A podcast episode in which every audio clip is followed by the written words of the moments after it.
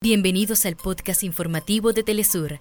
Acá te contamos los temas que son noticia el día de hoy. Comenzamos. Este lunes, vehículos militares israelíes abrieron fuego contra el hospital indonesio al norte de Gaza. El catastrófico ataque acabó con la vida de 15 personas, mujeres y niños en su mayoría.